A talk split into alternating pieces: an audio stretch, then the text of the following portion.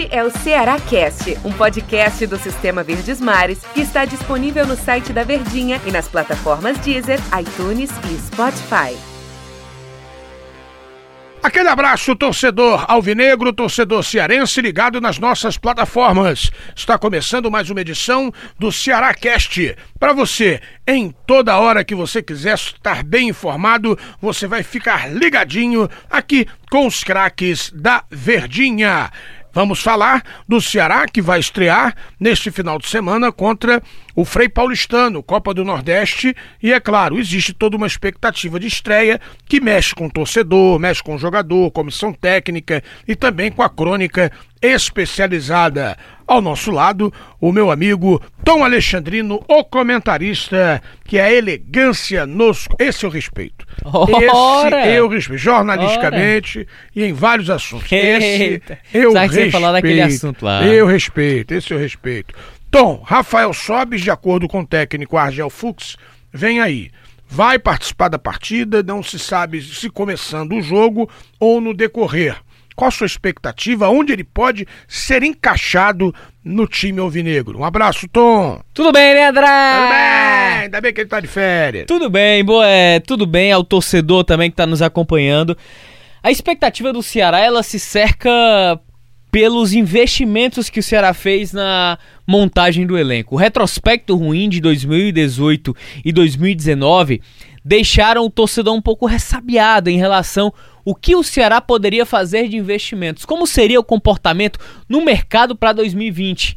E aí o Fabinho em um outro momento, em alguma entrevista coletiva, se eu não me engano foi essa semana ou foi na anterior, não me recordo agora. Anteontem. Exatamente. Ele falou que, ah, se o Ceará chegasse ao, à meta de, de permanecer por dois anos seguidos em uma Série A, finance- financeiramente seria um clube que elevaria o seu status para a disputa de uma Série A de Campeonato Brasileiro. E aí, e cá estamos, né? 2020, duas temporadas tortuosas, difíceis, sofridas, mas eu acho que o sofrimento é o que precede o sucesso. Pelo menos na teoria, já diria o velho coach, né? Porque todo mundo é coaching hoje. Mas enfim, é mais ou menos isso. O sofrimento precede o sucesso. E aí, o sucesso que a gente fala, mesmo com a temporada prestes a se iniciar, é de um Ceará que, em termos de contratações, foi muito eficiente. De investimento, de formatação, de perfil, de padrão. Rafael Sobes, Fernando Praz, Charles, Rogério, Rodrigão, enfim, a expectativa é muito forte. E principalmente de um cara que tem um poderio técnico dentro de campo, que é o Rafael Sobes, né? O Argel falou sobre essa questão do encaixe, até se surpreendeu pelo fato do Sobs estar muito bem fisicamente acima do que ele esperava, porque a tendência era a utilização do Sobs só na quarta-feira, que já seria o início do Campeonato Cearense, talvez para começar a testar, mas não.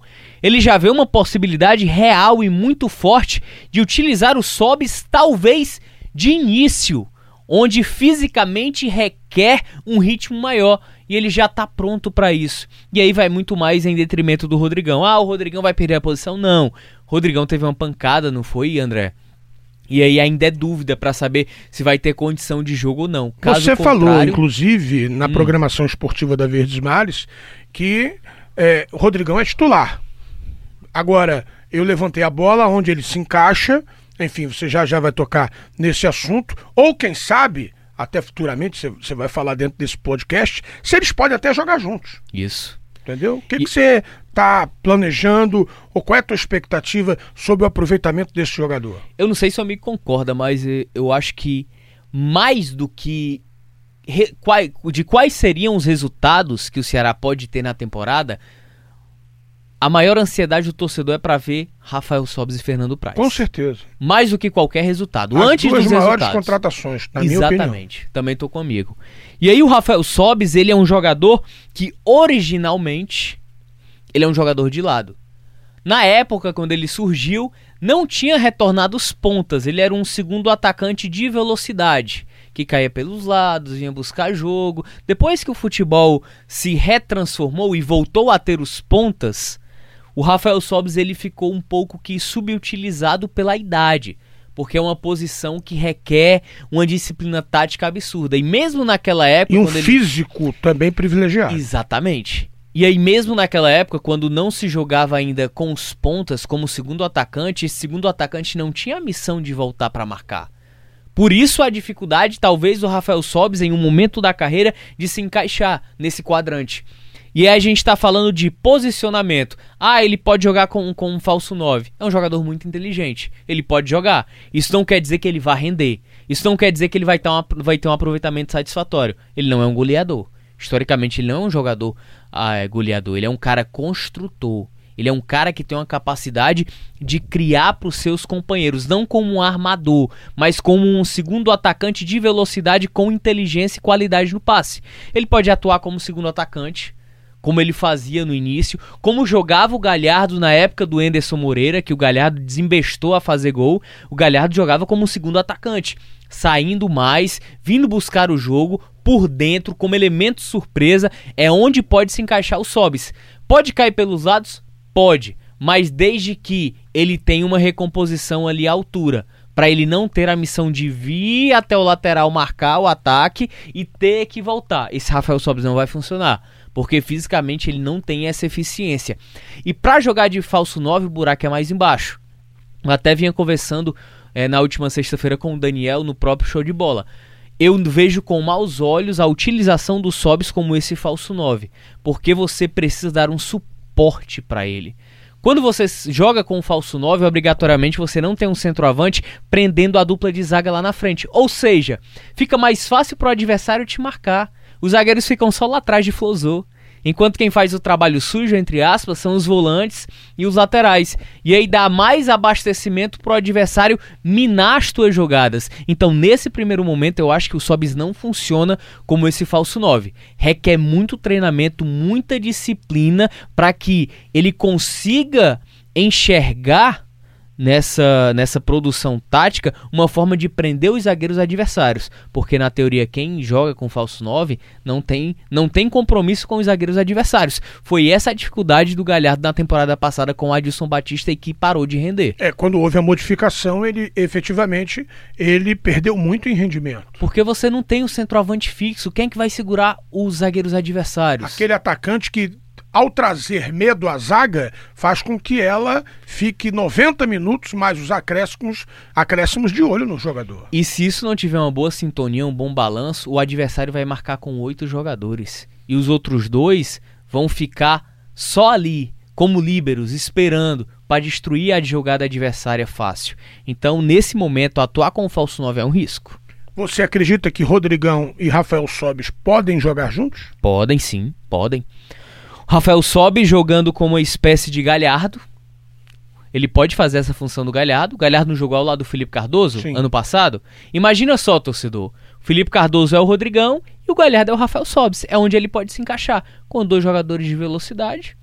Não sei se ele vai querer jogar com dois volantes ou três volantes para você conservar um meia e aí você ganha muito mais em profundidade. Você em matérias de ofensividade você dá um up muito forte, de dois jogadores de muita qualidade. Um cara que vai abrir a marcação do adversário e preparar o terreno para o goleador, o centroavante, que na teoria é o Rodrigão. É, isso efetivamente, na teoria, realmente a gente fica na expectativa que dê certo. Agora, será que o técnico Argel Fux o que, que ele deve estar tá pensando, o que, que ele deve estar tá preparando para esse primeiro jogo? O que, que você espera taticamente do Ceará envolvendo esse primeiro compromisso contra o Frei Paulistano, com sobes ou sem sobes. Matheus Gonçalves não vai ter condição de jogo, então naturalmente ele perde aquela arma de velocidade e profundidade. Em compensação, ele vai ganhar em mais criatividade. O Bachola faz aquela função de lado, e aí o Vinícius é o cara mais centralizado, só que são dois jogadores muito parecidos. E eles podem trocar de posição. O Bachola, como ele tem uma característica de quebrar linhas do adversário, pode se concentrar no lado, pode vir para o meio para armar jogadas, com o Rogério em velocidade. Então deve manter, deve conservar aquele time, né? Vamos tentar ajudar aqui, Andrezão. Fernando Praz, Samuel Xavier, Thiago Panhussá, Luiz Otávio e Bruno Pacheco. Até Charles, aí sem mistério, é. né? Charles e Fabinho. Fabinho e Charles, Charles ou Fabinho. Aí a gente vem Vinícius, Bachola, Rogério, aí a dúvida. Rodrigão ou Rafael Sobis. Felipe não, não começaria pela direita, o Vinícius centralizado e o Rogério pelo outro lado? Pela esquerda. Pronto. Também com a possibilidade dos dois trocarem, né? Em algum momento do jogo, o Argel troca. Aí lá vai o Rogério pra direita e o Bachola pra esquerda. Isso é super natural quem joga com dois homens de velocidade. E o Rodrigão, né?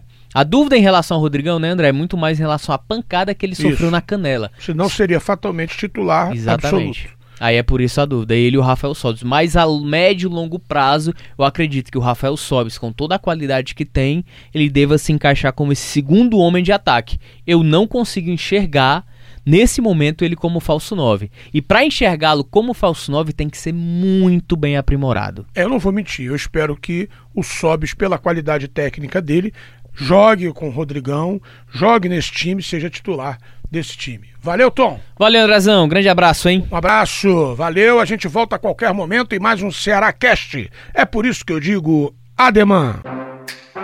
Este é o Ceará Cast, um podcast do Sistema Verdes Mares que está disponível no site da Verdinha e nas plataformas Deezer, iTunes e Spotify.